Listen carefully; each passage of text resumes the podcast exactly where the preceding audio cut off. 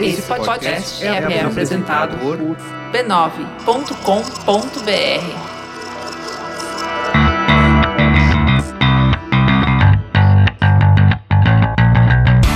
Olá, eu sou Alexandre Maron Eu sou a Leila Germano, e esse é o Zing, um podcast com conversas profundas. sobre assuntos aparentemente banais. Tudo bem? O pessoal achou que a gente não ia votar essa semana porque a gente se atrasou, tá vendo? É, hoje não, hoje sim. Pois é, pois é. Semana passada a gente ficou enrolado, mas a gente gravou agora e vai dar tudo certo. Tudo bem, Leila? Você viajou? Tudo bem, Alexandre Maron? Tudo bom. Olha tudo só bom. que coincidência essa pergunta, pois viajei sim. Que bom, Viajei. cara. E você, o que fez nesse feriadão de 7 de setembro? Acaba que eu viajo toda semana, né? eu tô sempre pra lá e pra cá. Não viajar é a novidade. É, pois é.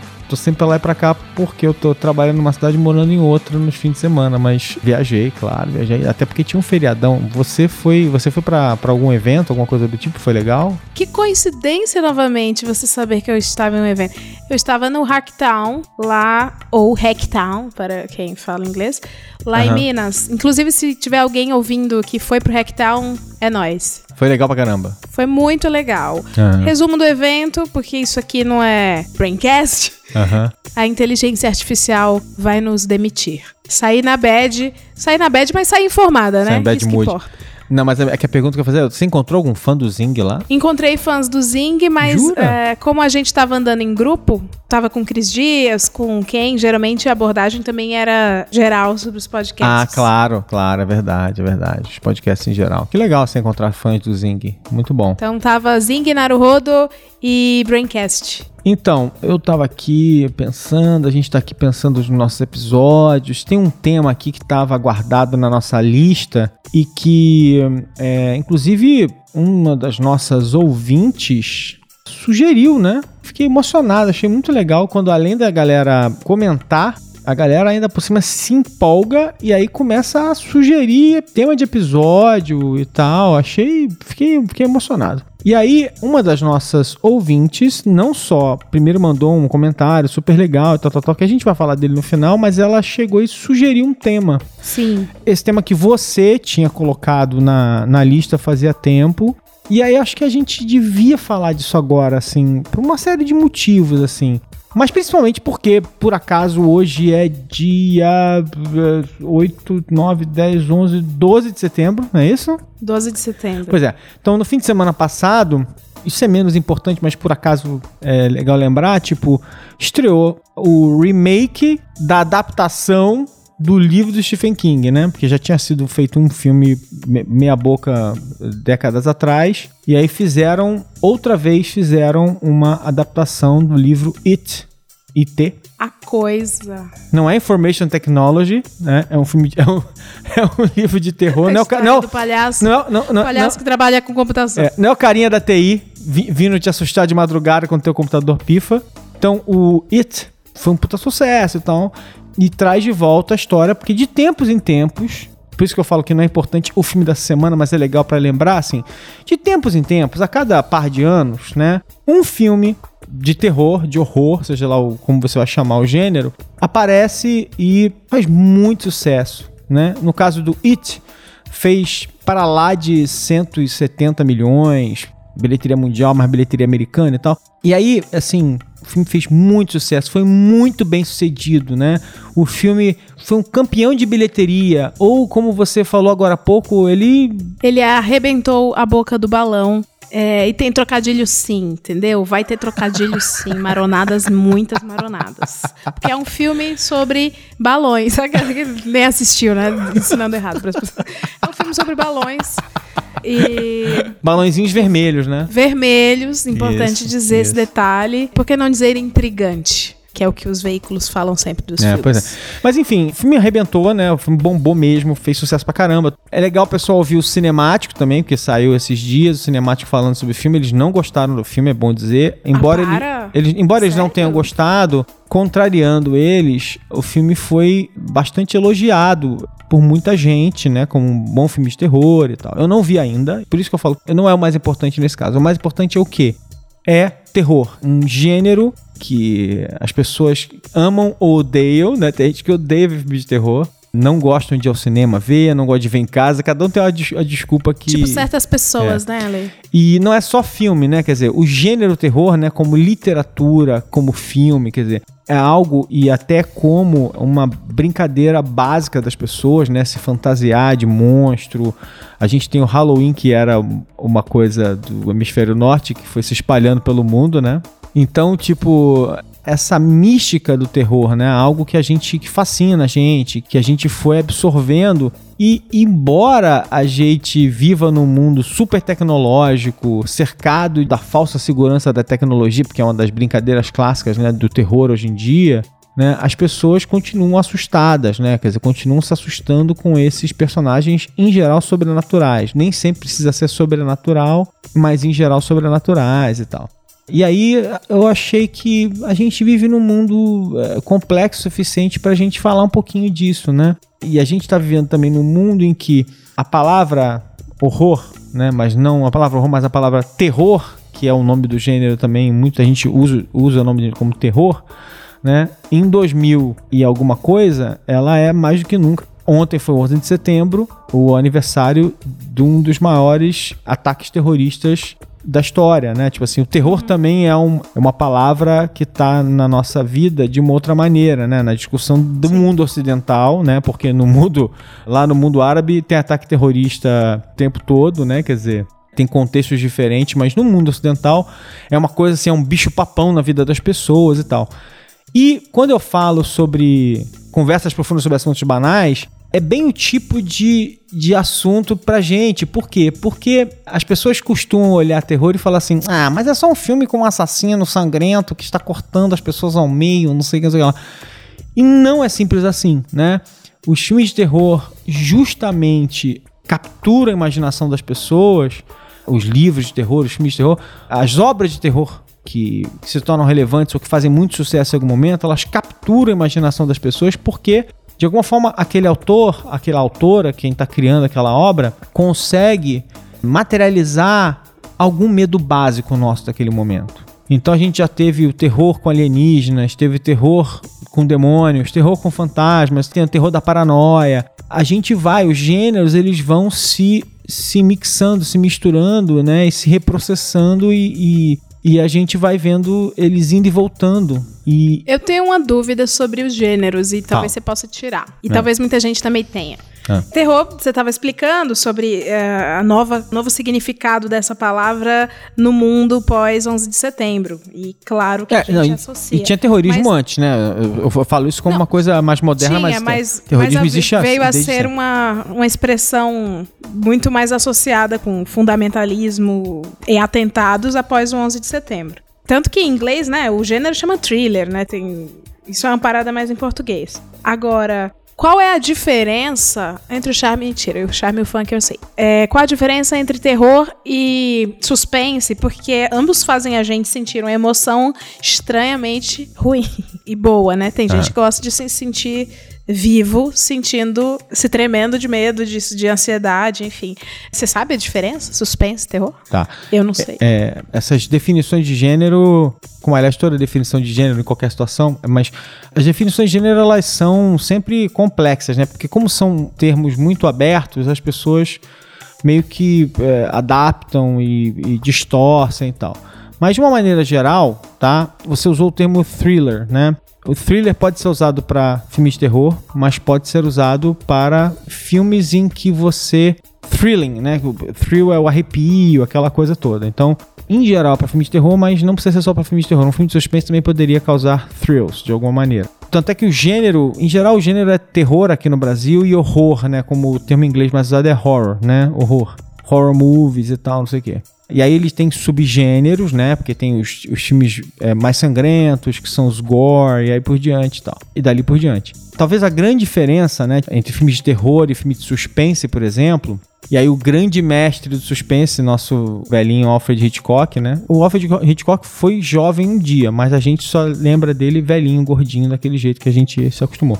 Você pode fazer suspense com basicamente qualquer coisa, né? O conceito do suspense, ele é antecipação, né? Você sabe de alguma coisa e, e você fica ali tenso e tal. Mas o filme de suspense, ele não necessariamente, em geral, ele não lida com, com o sobrenatural, né? Ele lida, pode lidar, de novo, as, as regras, não, não existe uma regra perfeita e fechada para isso.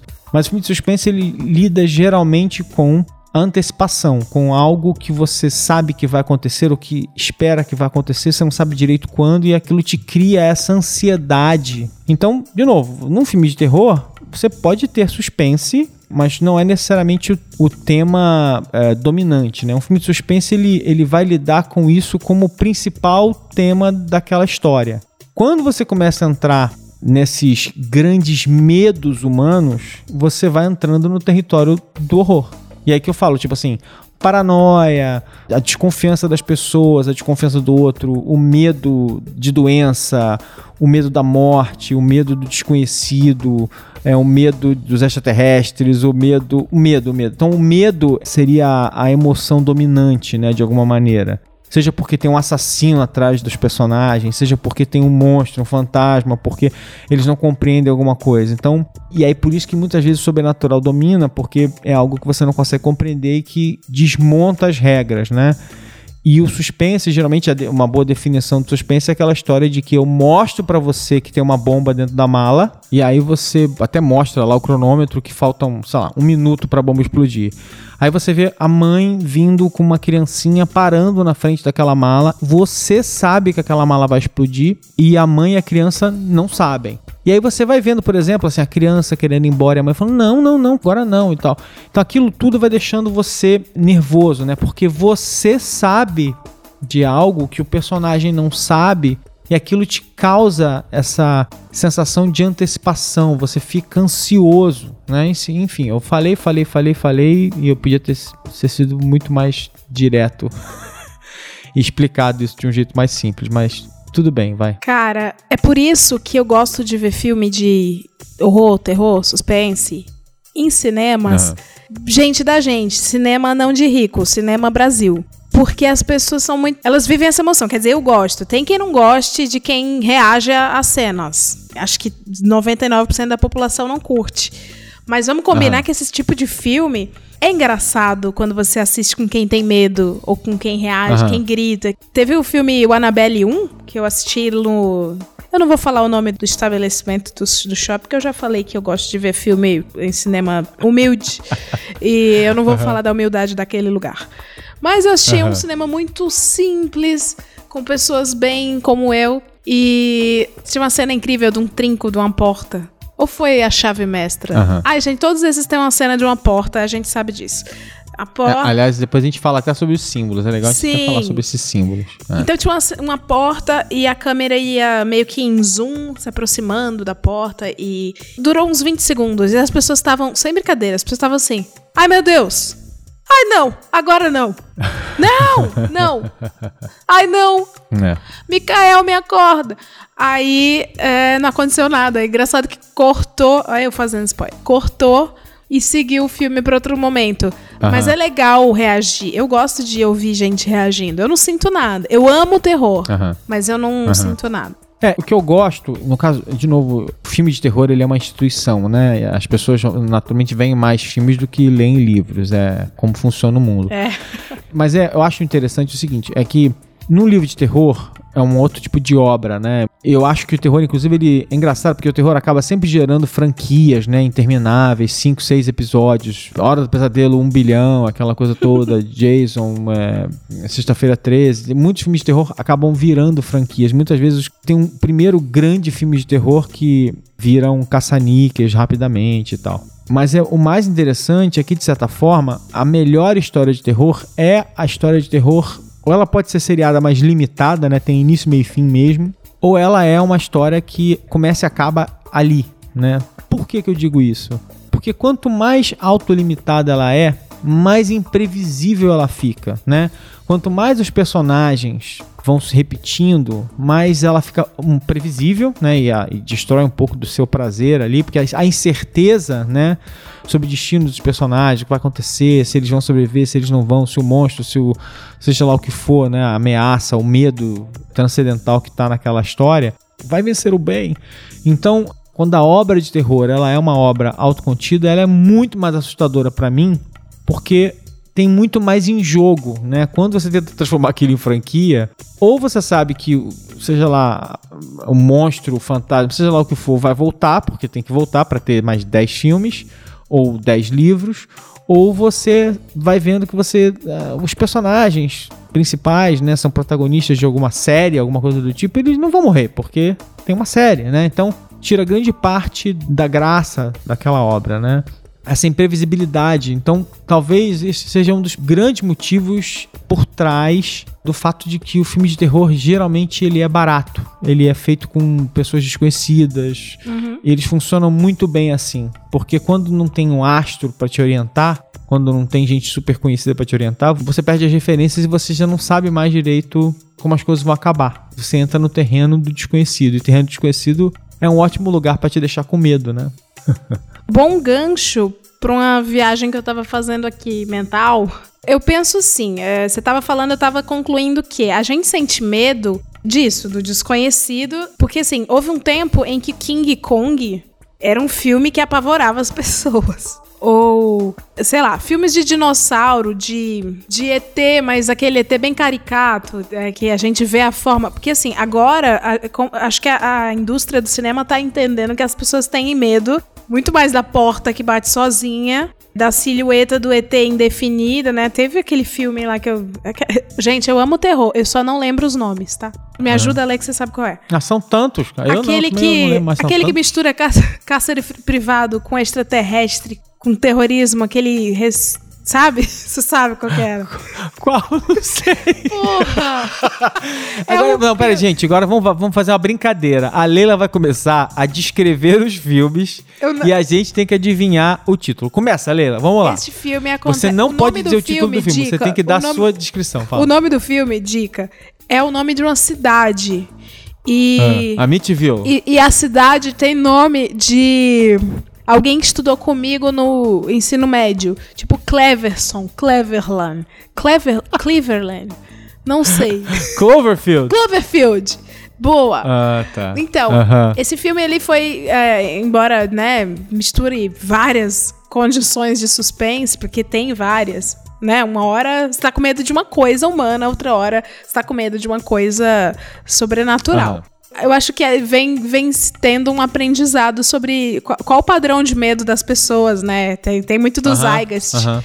Ai, eu falei, uh -huh. jurei que nunca mais ia usar essa palavra. Ela é tão 2012, palavra, mas falei. Essa palavra, essa palavra é linda, ela não é 2012, ela é antigona, ela existe há muito não, tempo. Não, mas ela, ela veio ela, à tona é nessa época, assim, para popularizou. Mas tem isso do Zygeist. A gente tem muito mais medo do lençol que é puxado sozinho no Invocação do Mal do que da, da própria cara. A, a, cara do monstro, aquela que assusta a gente, eu acho que tá perdendo um pouco a graça, né? Porque a gente, a gente é condicionado pelo conhecimento que a gente tem. Quanto mais informação a gente tem, mais a gente sabe que o King Kong gigante não, não dá tanto medo quanto a porta que bate. É. É um pouco também assim, é, é cíclico, né? Tipo, o sobrenatural é um. É algo que realmente as pessoas tem medo e pronto, né? Tá, talvez o, seja o, a ameaça mais sobrenatural que eu digo é fantasmas, né? Alguma coisa mais genérica, tipo os fantasmas, os mortos e tal. Seja a coisa que a gente mais. Seja o, o inimigo mais comum dos filmes de terror, né? Porque afinal de contas, se tem algo que a gente ainda tá longe de vencer, é, é o fim, né? É a morte é. e tal.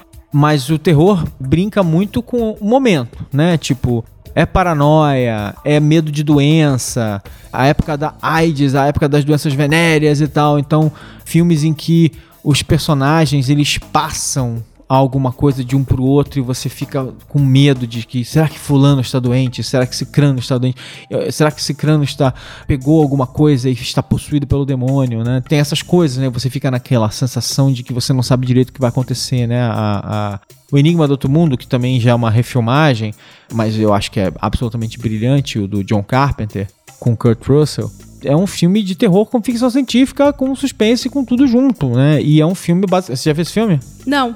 Então, é, eu não vou falar a história, mas vou falar a premissa da história, tá? É, as pessoas estão numa base, uma base no, no, meio do nada, da neve, numa tempestade horrorosa e tal, uns americanos, e aí chegam uh, cientistas de outra base, estão se matando ali, tentando matar um animal, eles abrigam o animal, os caras se matam lá, E aí eles começam a investigar o que aconteceu. Por que, que aqueles cientistas. Até porque os próprios personagens se confundem se são suecos ou noruegueses. Agora eu já, eu já não lembro se eram suecos ou noruegueses.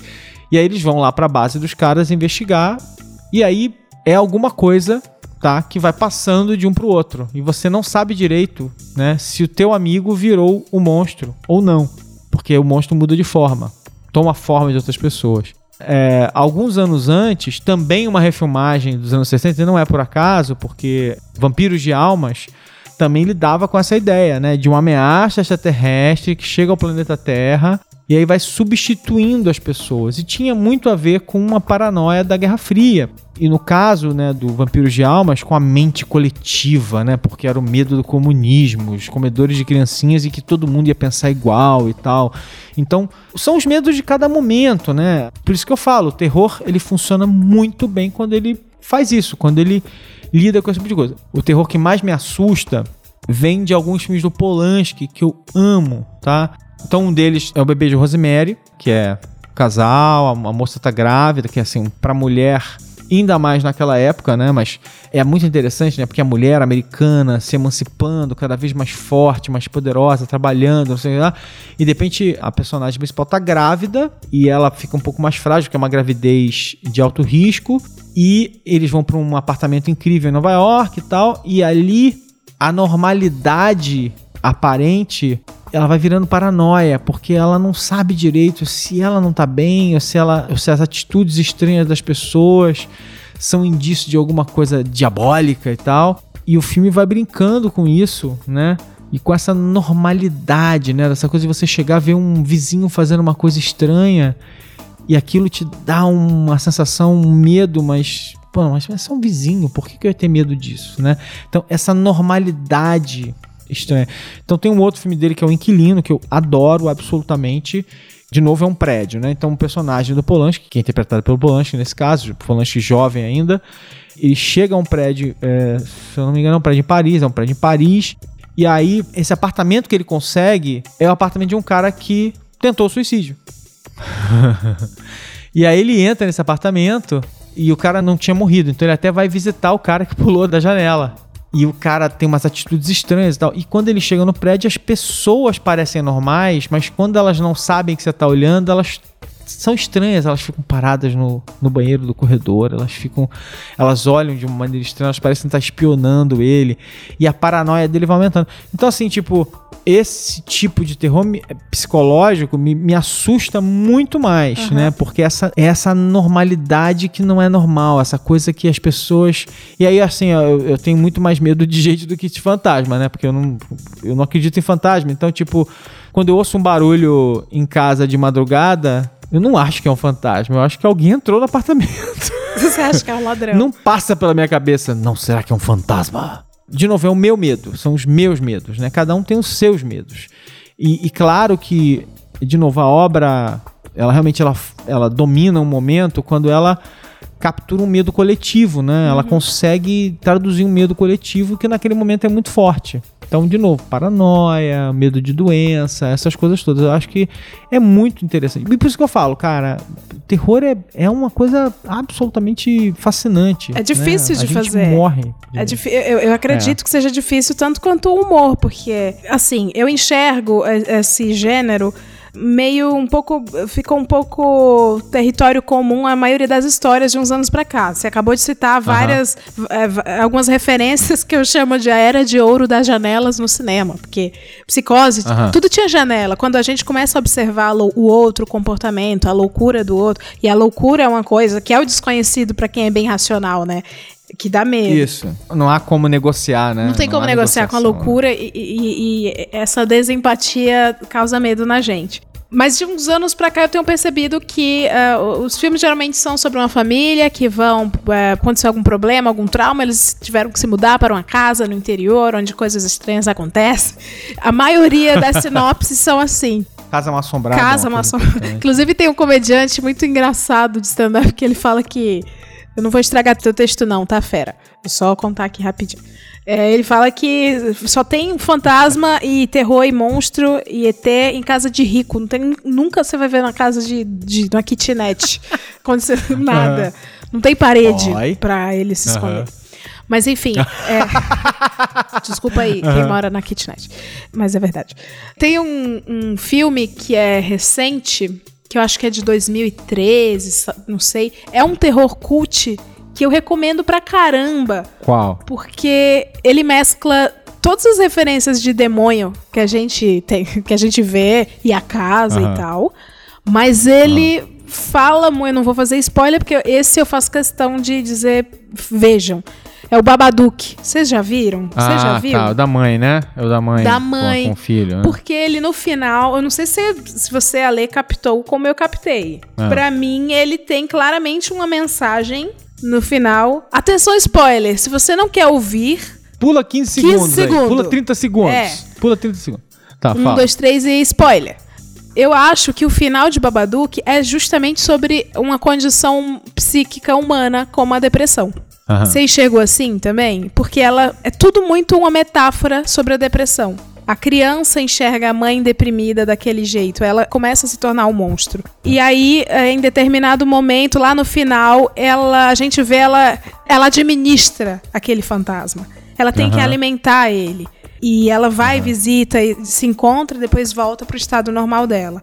Eu não sei se você vê isso. Eu vi. Tem gente que Aham, vê. aham. Eu acho sim que tem uma metáfora assim do monstro da depressão consumindo a pessoa.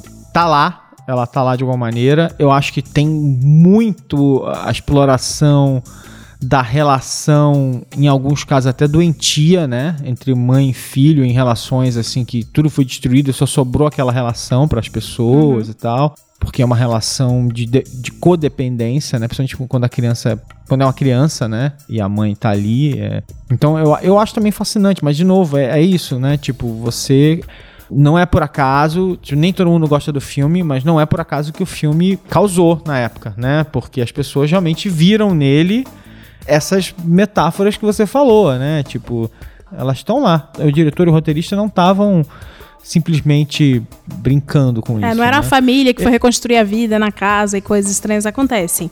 Era o mal da Mas- humanidade. Isso, isso. Mas, mas ao mesmo tempo, quer dizer, é, e aí até você, é legal você falar da casa, porque eu acho que tem uma das coisas legais que é assim, essa simbologia, né? Tipo, o terror ele, ele vai brincar com essas coisas, né? Então assim, a casa, né, o lugar para onde você vai, onde você se sente protegido. Quando você tem medo, você corre para sua casa. Pessoas que têm fobia geralmente se trancam em casa, né, onde elas criam um ambiente de segurança, né? E quando a sua casa deixa de ser segura, o que te sobra, né? Quer dizer, então, um símbolo clássico, né? O lugar para onde você foi para se proteger e que vira um inferno para você. Então, isso eu acho muito forte. Uma outra coisa clássica, né, da, dos filmes de terror é a nudez, que inclusive explorada também de forma sexualizada, mas a nudez como um sinal de, de vulnerabilidade, né? Qualquer pessoa quando tá nua, né, e, e você se sentir, você ser atacado quando você tá nu, você se sente completamente desamparado, né? Então a nudez é um símbolo muito forte nos filmes de terror. Então eu acho muito forte esse símbolo. Se você falou, por exemplo, das fechaduras e das chaves, né? Né? Sim. Tipo, não é por acaso que usam tanto esse tipo de símbolo, né? Tipo, por que você acha que usa não, não tem uma resposta certa, não tô fazendo questionário, não. Eu não tenho uma resposta perfeita pra isso, não. Tô, tô meio especulando aqui um pouco. Não, eu tá? acho. Eu, tenho, acha? eu tenho. eu, eu, eu fiz um curso de propaganda que o professor fez a Aham. gente assistir uma cena de Invocação do Mal. Foi tipo Aham. uma hora assistindo. A galera odiou em geral, porque tem, como você falou, as pessoas não gostam de terror e é uma opção, óbvio. Mas eu. Invocação, Invocação do Mal é de onde saiu a Annabelle, não é isso? É o Conjuring, não é, É, isso? na verdade, veio a Annabelle primeiro, e aí veio a Invocação do Mal, que é uma história paralela, isso, que, que complementa a. Porque a Annabelle, porque a Annabelle tá lá, né? Depois eles vão contar a história. Eles contam a Isso, a história da Annabelle boneca. tá lá, mas é sobre mais um, um casal e, enfim, outras coisas. Isso, isso, isso. Mas as referências se cruzam entre os Annabelles e os Invocações do Mal. É. Não, mas, mas- mas vamos voltar, vamos voltar. Aí você tá falando das fechaduras Aí, ali, então, ele fez a gente assistir por uma hora cenas muito, né, desesperadoras para algumas pessoas. E aí, Aham. no final, ele falou assim: o resumo, juro, o resumo da aula foi. Gente, tá, inclusive, professor, desculpa aí, mas tô citando mesmo. Ele falou assim: gente, tá vendo só como as coisas mais simples e básicas do dia a dia são aquelas que nos dão medo? São aquelas que nos despertam emoção? Vocês não viram aí uma cena de um da loira do banheiro com olho de algodão, com um corpo de lobisomem. Vocês viram uma câmera e isso dá angústia, aquilo que você falou sobre o suspense. Vocês viram uma câmera ligada na direção de uma cama, onde lençol se mexia, onde um sonâmbulo anda e, e para, enfim. Essas coisas, eu acho que a porta e a fechadura e a janela batendo, tudo isso é o que nos causa medo, porque isso é possível a nós, a menos que sejamos mendigos. Mas temos portas e janelas. A gente se vê nessa vulnerabilidade, porque são, são partes da casa que não revelam algo. A gente não sabe o que está do outro lado. A gente É. não sabe o que, que tem É. né, no, no olho da fechadura, no, enfim. É. Fechadura e chave são símbolos universais de segredo, né? Tipo, algo que está escondido. Porta e janela têm esses significados duplos de proteção, né? Quando a porta e a janela está fechada. É, sendo que a janela, nem toda janela, obviamente, ela é transparente, mas a janela muitas vezes ela é a moldura para algo externo, algo ameaçador, algo ou então até para a liberdade, em alguns casos, né?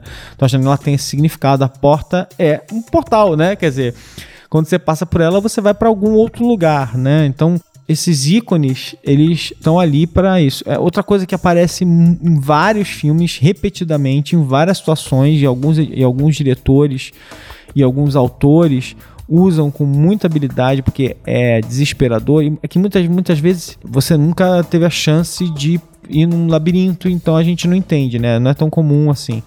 Mas, por exemplo, lab- os labirintos, né? Tipo assim, o, o clássico labirinto, aquele, aquele labirinto assustador de, de, de. Como é que é? De plantinhas, né? Que aquilo ali é desesperador. Né, os labirintos feitos com plantas, né? Aquelas plantas podadinhas e tal, não sei o quê. Aquilo é. É, a casa é destruída, né? Mas aqui a casa é, É. esculhambada, mas o labirinto é, cuidado. E é muito interessante porque aí há controvérsias, mas muita gente gosta de brincar com a ideia de que quando você. Geralmente os labirintos são mais arredondados, não necessariamente tem que ser, mas é, quando você afasta, principalmente em filme, né? Quando você afasta a câmera e focaliza um labirinto de longe, ele tem uma identificação com o cérebro, né? Tipo, e, e- e com confusão mental, com os meandros da mente, com os medos das pessoas também. Então, vão surgindo essas, essas imagens, né? A gente falou da Annabelle, né? Tipo, que é uma boneca, né? Não, não por acaso as pessoas morrem de medo de bonecos, né? É, As pessoas ficam imaginando o boneco ganhando vida, boneco assassinando, boneco fazendo misérias, né? Tem também uma coisa com É. quadro e porta-retrato. É, Isso, né, cara? Você falou de boneco, eu lembrei do filme, o nome é tosco, mas o filme também é tosco. Pelo menos o filme também é tosco. Que é o Boneco do Mal. Não sei se você já viu. O Boneco do Mal tem. Ele, ele resgata os quadros, né? Antigamente a gente via filme de terror com quadro, que o olho mexe, ele te acompanha. Tinha uma série de televisão chamada Galeria do Terror. E o cara sempre começava a história, que na verdade era uma espécie de além da imaginação de histórias de terror, né? Mas o cara sempre começava a história, most- ele mostrava um quadro horroroso e dali ele. E o quadro era o início de um episódio de, de, de uma história de terror, por exemplo. Espelhos. Espelho. Cara, espelho, cara. Pensa bem, espelho. Eu tenho uma dúvida de um elemento aí que até hoje eu não sei qual que é o link. Ah. Que porra que. Desculpa aí, bra- família brasileira. É Que porra que a mosca. Por que, que sai mosca dos olhos? Por que, que as pessoas cospem Mo- mosca? Insetos, você tá falando? É, insetos em É, geral. mas né? é, em geral, mosca é, e é, Inseto não, né? É, é, como é que é? Besouro. É, como é que é? é, é Mosca é varejeira. inseto, mas enfim. é, mosca, besouro, aranha, esses, esses bichos, né? é, é, que a gente tem, acho, né? Barata. É, mas é, eu Mas lembro. mosca, a mosca é um personagem. É um personagem muito. Uma presença VIP É. sempre. Presença VIP. É. Porque a, a- eu lembro de um exorcista, não sei se o um, se o dois, que, acho que o dois, que tinha o Pazuzu, que, que a gente chama de Pazuzu, que é o capeta. É, mochila de criança, né? Que o Guga. Aham. E aí tinha, ele era representado por uma mosca varejeira e uma série de filmes é, quando a pessoa tá meio que contaminada pelo mal, ou vomita preto ou sai mosca. Não entendo. Explique, cite exemplos. Primeira coisa é que a mosca ela é um símbolo de imundice, de, de sujeira, de degradação. É, Onde tem muitas é, moscas, né? Você tem, você está você tá simbolizando decadência, você está simbolizando morte, Tá apodrecendo, tá né? apodrecimento. Então acho que a, a mosca ela é um símbolo disso, né? E aí, é, por isso que eu falo assim, a, a mosca é o principal, é, como é que é? Ela é a presença VIP, mas ali tem os vermes, né? Outros animais nojentos, ara- aranha, é, de novo, aranha não é não é inseto, mas enfim, aranha é aracnídeo, mas barata, né? E todos esses, esses bichos escrotos, né? Que a gente fica apavorado quando vê e tal. Eu não, por exemplo, porque afinal de contas sou uma pessoa que não sente medo, né? É, apenas se ouve meu grito a quilômetros de distância. É, É assalto. Mas enfim, eu acho que tem essa identificação sim. E tem essa identificação com essa decadência e tal. É, a gente já falou dos mortos, né? Os mortos são a morte, né? Como algo, talvez o, o inimigo invencível de uma maneira ou de outra, que é mesmo quem escapa do monstro daquele filme, um dia vai morrer, né? É, não morreu hoje, mas vai morrer amanhã ou depois, ou depois, ou depois, ou depois, ou depois. E é muito interessante, e aí também, assim, aí eu acho que é mais difícil, assim, que eu só tenho a perspectiva, eu só tenho de verdade a perspectiva ocidental. Embora tá passando no Netflix um filme de terror iraniano muito interessante, eu tenho que lembrar o nome agora. Eu, é, eu sei qual que é. Pera aí. Sob a sombra. Sob a sombra do medo. Sob a sombra do medo. O filme, o filme é, é iraniano. E aí, por ser iraniano, ele vai ter uma coisa muito interessante que ele não vai recorrer aos símbolos cristãos que a gente está acostumado, né? Porque eu lembro quando eu era pequenininho e eu vi alguns filmes, né? Quer dizer, a cruz, né? A água benta, assim, um padre, não, o exorcista, o herói, de certa forma, do exorcista é um padre que vai ali enfrentar o demônio e tal, não sei o quê. Então, esses símbolos, né? Que são muito caros para quem é cristão, como algo que vai nos defender, né? E tal. E eu cresci num- numa família cristã, embora eu não seja religioso. Então, esses símbolos, para quem vive na civilização ocidental e principalmente cristã, eles são muito fortes. Mas os símbolos religiosos sempre estão também ali, porque a gente está falando de sobrenatural, né? Do desconhecido e tal. Então, são símbolos muito fortes que que estão sempre presentes nesses, nesses filmes aí, nesses, nos livros e tal. Isso a gente não tá nem entrando, né, nas obras, nas obras mais, mais loucas, né, é, do Lovecraft, que criou toda uma mitologia riquíssima com monstros de dimensões paralelas, assim, né, tipo Tulo e tal. Então tem Carrie é muita- estranha também. é, bom, Stephen King, né? Ah, pois é, ah, ótimo que você falou nisso. Até porque a gente começou com Stephen King e deu a volta, talvez seja até um bom momento pra A gente, vai- é, o labirinto do terror Amarrar. sempre nos levará para Stephen King em todas as referências. É, porque, porque o, o Stephen King, embora tenha. Aliás, saiu um outro filme dele agora, que, foi, que o livro é muito bom, os livros são muito bons e o filme é absolutamente horroroso, que é a, a Torre Negra. Se é horroroso, tá dentro de horror, tá ótimo. Uma Boa. Talvez a grande contribuição do Stephen King seja essa coisa de trazer o terror para um mundo muito comum, né? O americano comum, a casa normal, o mundo de consumo americano, né? E as pessoas cercadas de medo. Então, o efeito de Stephen King, a contribuição dele, é, uma, uma pá de livros sensacionais. Os filmes, nem não necessariamente os as adaptações em filmes são sempre sensacionais, chegam aos pés dos livros. Mas, enfim, um cara que transportou esse terror que tinha sido dominado talvez por uma mitologia mais inglesa antes, uma visão mais in- inglesa do mundo, ele trouxe para esse mundo americano contemporâneo nosso, né? A gente falou aqui de é, desses caras e de filmes e de um monte de coisa. Eu queria só tentar puxar agora no final para o horror feito pelas pessoas, né? Tipo, as pessoas brincam com horror, seja com fantasias, né? O Halloween é o momento que as pessoas se fantasiam e, e elaboram. As pessoas hoje em dia se fantasiam de qualquer coisa, né? Mas enfim, também de monstros e tal. Sim. É, não, pois é, Halloween virou Branca de Neve, aquela coisa toda. O Halloween tem de tudo. Mas é, um, é uma festa fantasia gigantesca. Eu amo a ideia, já fiz algumas festas de Halloween muito legais.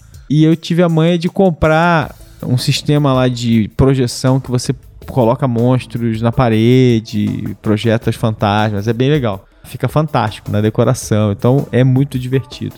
E uma coisa que me chamou a atenção nos últimos tempos, eu tenho certeza que você viu isso é a história muita gente não vai conhecer porque ele não é famoso, mas até ficou um pouco mais famoso de uns tempos pra cá por causa justamente dessa história que eu vou falar agora, que é um ilustrador, um cartunista americano, blogueiro e tal, e que foi lançando também uns quadrinhos online e tal, que é o Adam Ellis.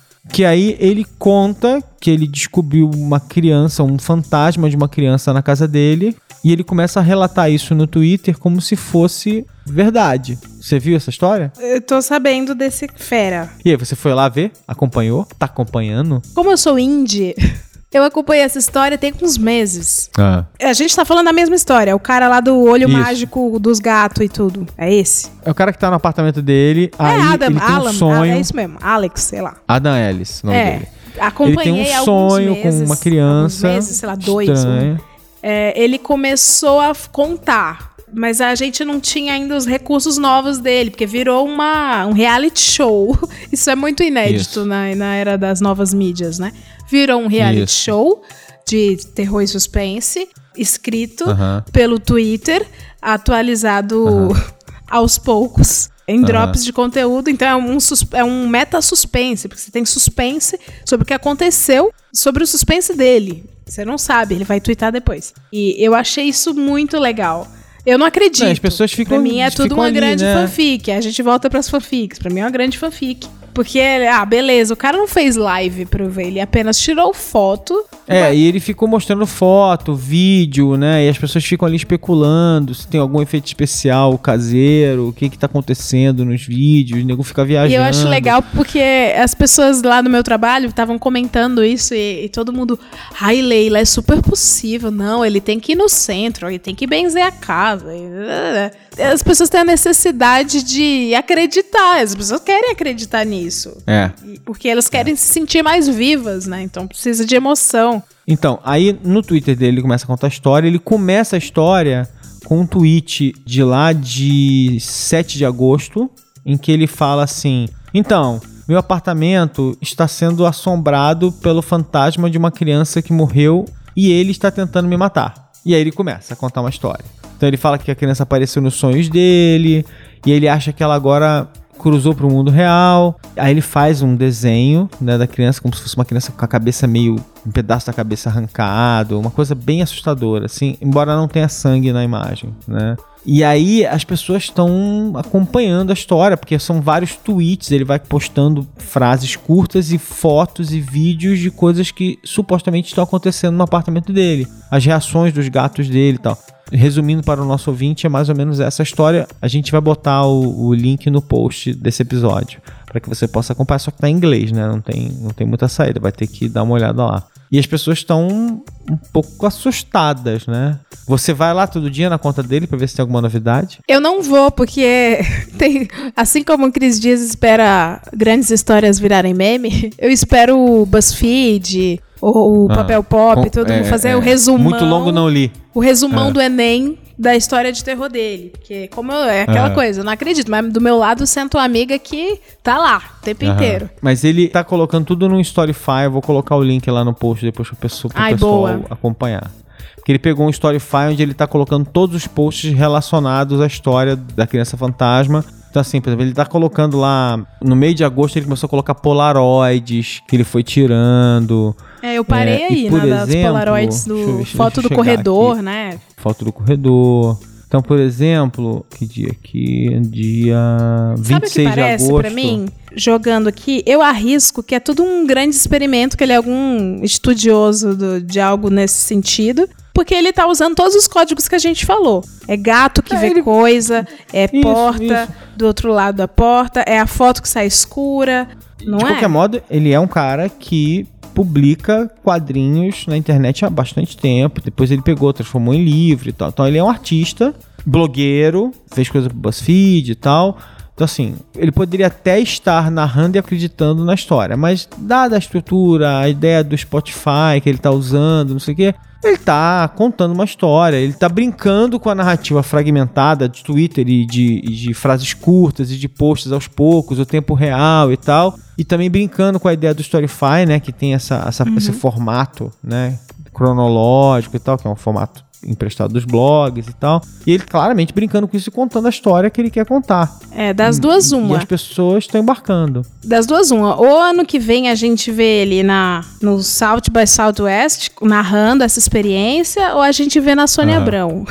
Porque tá com cara de que vai rolar um case depois. Aham, Você caiu no golpe do, Mas do suspense vamos- do vamos lá. Então, vamos lá. Essencialmente, né? Não sei se você concorda comigo, mas a minha motivo pelo qual eu gostei tanto da sua ideia de pauta é isso, né? É terror não é um gênero banal, é um gênero que lida com nossos medos mais primários, é fascinante. Quando acerta é incrível, quando erra vira aquela coisa burocrática que a gente está acostumado a ver, né? Um monte de filme que se repete, se repete, se repete. Mas tem pessoas que adoram argumentar, né, que terror é o melhor gênero de todos e ficam Eu lá acho. tentando listar motivos pra provar por que o terror é o melhor gênero que existe. Essas coisas, essas bobagens que as pessoas adoram fazer, tipo, você tem que vira tudo um fla-flu, né, rapidinho, né? Não, é o melhor gênero, é o gênero que eu gosto. Se a gente for pro YouTube hoje botar a palavra horror no YouTube, você vai passar horas e horas curtindo filmes, ah, claro que vários deles muito ruins, mas filmes feitos por criadores independentes. Contos curtos de terror você tem dias pra assistir, tem muita coisa legal. É só botar horror no, no campo de busca do YouTube que você vai ver muita coisa interessante. Mas eu acho que, sei lá, na minha visão é um pouco isso, assim. é. E pra você? Pra mim também. Pra mim, ah, o terror nos conquista porque ele vem de pessoas aterrorizadas, eu acredito nisso. Ninguém escreve terror se não, se não tiver alguma angústia. Aham. E quem quiser ler a, a biografia do Stephen King, é Coração Assombrado, é, você entende muito bem isso. Ele é um cara cheio de. É uma história de vida de merda no começo da vida dele e muitos traumas. E ele tem medo de muita coisa. Meio que Salvador Dali também tem uma história parecida. E mexe com Ah. isso, com surrealismo. Então, é, se você for ler essa biografia, presta atenção nisso, porque é, é- é de coração assombrado para corações querendo se assombrar. de coração para coração. Então, depois de falar tanto de terror, de, de coisas tão tristes assim, acho que a gente devia falar de coisa boa. Nossos ouvintes, né? Vamos falar. Ouvintes que pediram, tem ouvinte que pediu esse tema e ouvinte que mandou outros recados muito legais. Quer ler alguma coisa de alguém? A gente recebeu, na verdade, um monte de mensagem, tá? Eu vou ler aqui o Édipo Pereira. Ele mandou pra gente lá no, na página do B9, na página do Zing, do episódio 51. Ouso dizer que esse foi o melhor episódio do Zing. Olha, apesar do hiato e do Skype, querido, vai ser assim mesmo. Se quiser, é isso aí mesmo. É, e muito ao saber da existência das fanfics Shana e Felena e o debate a respeito do amor de muitos fãs com determinada obra foi o ponto alto da discussão. Esse mesmo amor é o que leva também a conjecturarmos a respeito da possibilidade disso ou daquilo ocorrer no próximo filme de Star Wars, do Capitão América, por exemplo. Sim. Sem muitas considerações, porque concordou com a gente. Então, sim. Deixa eu ver aqui, ó, um dos e-mails que a gente recebeu aqui, ó. Bom, primeiro teve dois e-mails da Bruna Cortez, né? Um em que ela basicamente sugeriu o, a gente falar de terror, né? Que ela gosta e tal, não sei o quê. Mas tem um bem legal aqui que ela mandou que é assim: Olá, Leile Maron. Primeiramente quero dizer que tava morrendo de saudade de ouvi-los. Bem, a minha história com fanfics é parecida com a da Leila, sendo espectadora fiel do limbo das fanfics, onde não existem limites. Desde os tempos da das comunidades de Orkut, onde, eram, onde éramos bem amadores, confesso. Entretanto, fomos evoluindo com o tempo e começando a, a ter mais destreza com a literatura dos coritos migrando para Tumblr e blogs de temática exclusiva. Lembro da minha primeira fanfic, uma história de amor e superação entre James Dean e Demi Lovato. Sempre as cantoras áureos da pop, minha né? adolescência. Ainda por cima um encontro impossível, né? Alguém tem que viajar no tempo. Acho interessante destacar essa nova onda de gostos irônicos. Antigamente as fanfics eram algo realmente sério, se é que posso usar essa palavra. Os escritores e leitores tinham essas experiências como quem lê um livro com a intenção real de se entregar àquela história. Hoje em dia isso se misturou bastante com sarcasmo. Não se sabe mais quando as pessoas estão falando sério sobre seus gostos como hipsters que botam o CD do Molejão e fazem da Inês Brasil um ícone pop. Não sei se acho bom ou ruim, mas é interessante. Talvez isso seja uma maneira de romper barreiras. Eu, por exemplo, comecei a usar a gíria top, zoando a galera que fala top, e hoje falo top como a galera que falava top. Adorei a Leila ter citado os clássicos contemporâneos Xana e Felena. Top. Acrescento também, caso vocês não conheçam, Stalena. Stalena é maravilhoso. Amor foi pouco, que é a história de amor insólita entre Stalin e Selena Gomes. De novo, viagem no tempo. É... De Mécio, a fanfic da história de amor proibida entre Dilma Rousseff e Aécio Neves. Eu- super possível. É, pois é. Aí ela termina com um PS1. Desculpe por não ser culto o suficiente pra falar sobre viés do Marom. Ah, vá. Vá. Até parece, gente. Vocês falam um monte de, falam um monte de coisa legal aqui, fica falando essas coisas. Eu falo um monte de bobagem aqui, gente. E PS2, não nos abandonem mais, pelo amor de Deus. Sim, vamos abandonar, mas vamos voltar de novo em algum momento. É sempre assim, gente. Vida Nada é pra sempre, gente. Não se pode ter tudo. Vamos aprendendo isso já. tem Isso, uma- o- o isso. Zing tem toda uma para mensagem dessas, né? Não se pode ter tudo. Isso aí. Quer ler outro? Eu vou ler da Thalita Gomes. Sou de uma geração mais recente de fanfics. Quando eu comecei em 2013, todos os sites de fanfics interativas estavam numa paixão pela banda McFly e eu, que nem gostava tanto assim da banda, entrei na onda só pra poder escrever e hoje eu sei todas as letras decoradas. A época de McFly passou, vieram One Direction, Selena, Demi, Lana, Kate. Mas tem uma coisa que me incomoda em relação àquilo que vocês falaram. Quando as pessoas começam a se achar donos dos personagens. Quando Tom Fletcher casou verdade. e teve o seu primeiro filho, uma enxurrada de garotas começou a criticar qualquer pessoa que escrevesse fanfic com ele. Que absurdo, escrevendo fanfic com um homem casado, um pai de família, blá blá blá. Todo mundo sabe que eu nunca vou casar com Tom Fletcher. Inclusive, eu já sou casada com um cara maravilhoso. E eu nem quero. Mas o espaço da fanfic tá ali para você imaginar, criar situações, principalmente no caso das fanfics interativas, onde cada pessoa vai colocando o seu próprio nome para ler a história. Quem não quiser ler com o Tom Fletcher pode colocar qualquer outro nome no lugar, Pedro, José, Mariano, etc. Fanfic não é para ser real, é fic, é fiction, é para imaginar, é para se colocar em outras circunstâncias, é para se divertir junto com as suas amigas imaginando umas situações divertidas. Isso. Eu trago esse caso para fanfics de vários outros temas. Não precisa levar tão a sério. Se a gente começar a regrar tudo que a gente faz por diversão, uma hora a diversão não vai existir mais. Adorei o programa de vocês, já conheci o B9, mas foi a primeira vez que eu vi o Zing, virei fã. Beijos e até a próxima. Beijos, Thalita. Super concordo contigo, cara, porque a fanfic agora é uma nova válvula de escape, né? A gente vive num mundo que é Isso. cheio de desconfiança, violência, e a gente quer viver coisas que a gente nunca viveu. Enquanto a inteligência artificial e o VR não se ajustam, a gente vai fazendo fanfic, cara, pra viver uns. Não é? Viver umas coisas É. que a gente não- nunca viveu. Bom, peraí, deixa eu só fazer uma coisa aqui, até porque são curtinhos aqui, porque eu adorei. Adoro essas, essas coisas. Lá no SoundCloud, né, o pessoal também foi lá no SoundCloud comentar. Amo. No episódio 51, tem também comentários dos nossos queridos ouvintes, né? Então, o Pedro Augusto cantou, ó. Ô, o campeão voltou, o campeão voltou. E eu ficou, cantei tudo desafinado, não tem problema. É, é. É, claramente o Alê não é de. não torce pra algum time. eu sou flamenguista. Mas eu sou desafinado também. Ah, então é, isso mesmo.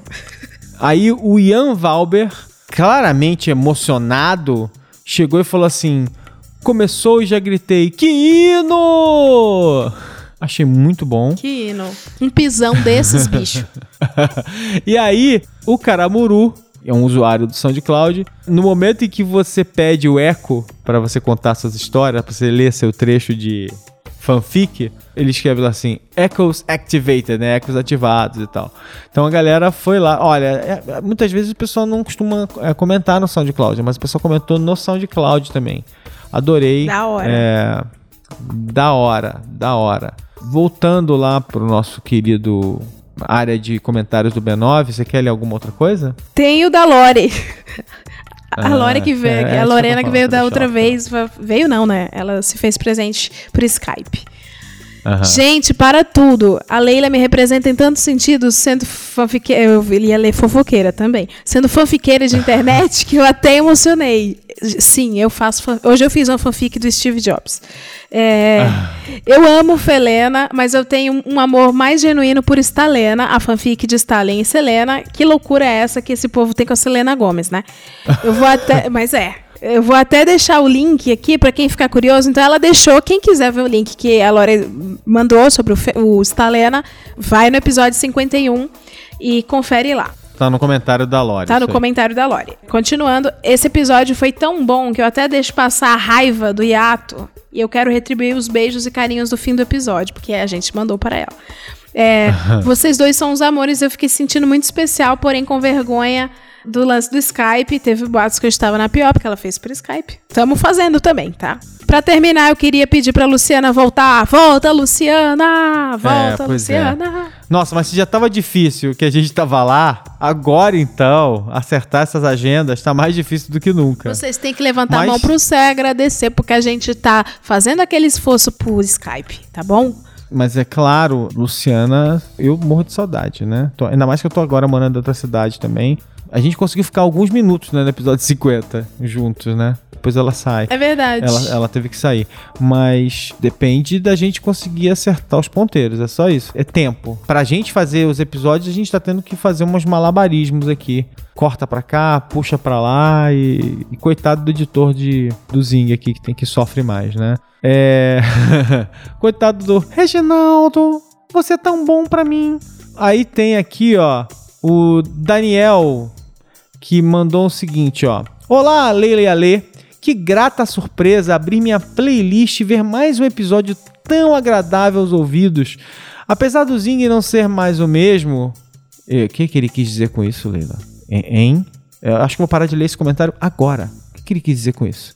Achei bem válida a contribuição demonstrada. Sobre Game of Thrones, não digo que virou fanfic, talvez mais previsível. É clara a pressa em fechar arcos e correr a história. Só teremos mais seis episódios. Tivemos bons diálogos, porém escassos, num vendaval de cenas épicas. A surpresa, fato que me fisgou, não estava dando as, não está dando as caras. Talvez a da área no começo da temporada. Quando vi o título, lembrei das famosas fanfics de Facebook, que merecem um programa também. Como aquela onde um cão foi supostamente machucado por ser petista ao usar um lenço vermelho. Entender as motivações das pessoas quererem validar seus pontos de vista, escrevendo falsas verdades. Seria uma boa revista a um dos meus episódios favoritos do Zing. É, sejam bem-vindos novamente e ele deixa um PS. A coleção de Funcos do Alê é fantástica. Cara, é verdade. Eu- pior é que assim, eu sempre quis ter bonecos diferentes.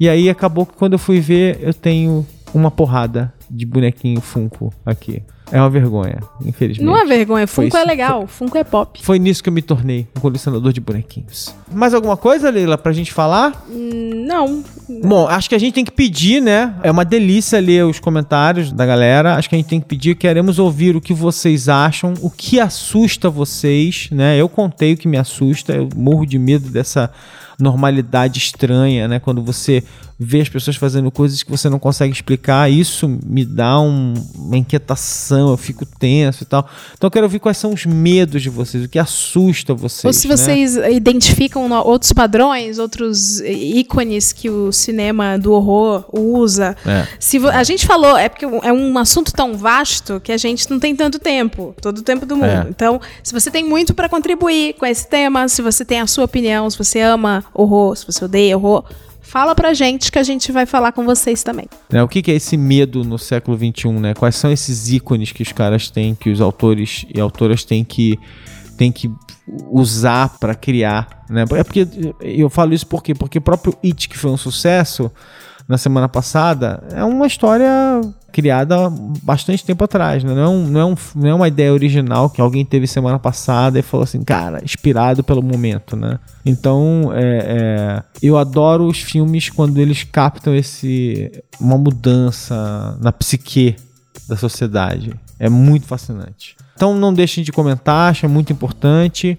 A gente vai voltar já já é, o que eu posso. Eu, eu, eu, tenho, eu viajo agora essa semana. A gente está aqui gravando imprensado entre uma viagem e outra. A Leila viajou semana passada. Eu estou prometendo fazer até para cobrir momentos em que a gente não consiga gravar. Eu tô no Rio de Janeiro e aí aproveitando que eu estou no Rio de Janeiro, eu quero tem algumas pessoas muito interessantes aqui que eu queria fazer umas entrevistas e colocar no, no Zing em algum momento. Então a ideia é ir tentando marcar umas entrevistas e vai ter episódios em que a gente não vai estar junto e aí a gente vai ter coisa legal, não se preocupem. E aí a gente também não fica desesperado de não ter um episódio para vocês ouvintes. E a Leila também não fica apavorada de não, não poder, por algum motivo, não poder fazer episódio. Eu também não fico desesperado porque nem toda semana eu consigo fazer no dia certo. A gente não consegue encaixar as agendas. A Leila é uma pessoa ocupada. Nossa. Eu sou uma pessoa ocupada. Ah, Você é ocupada. Você estava trabalhando Eu até tava. agora há pouco. Isso é verdade. Eu estava trabalhando. Eu tava trabalhando até. Eu cheguei um pouquinho antes de você. Então, assim, tipo. Não é fácil, então a gente. é, mas a gente vai lutar muito pra ter um programa por semana até o final do ano, tá bom? Isso mesmo. Então é isso, galera. Um beijão pra todo mundo e até a próxima. Beijo, bons sonhos depois desse programa pra vocês. tchau, tchau. Tchau.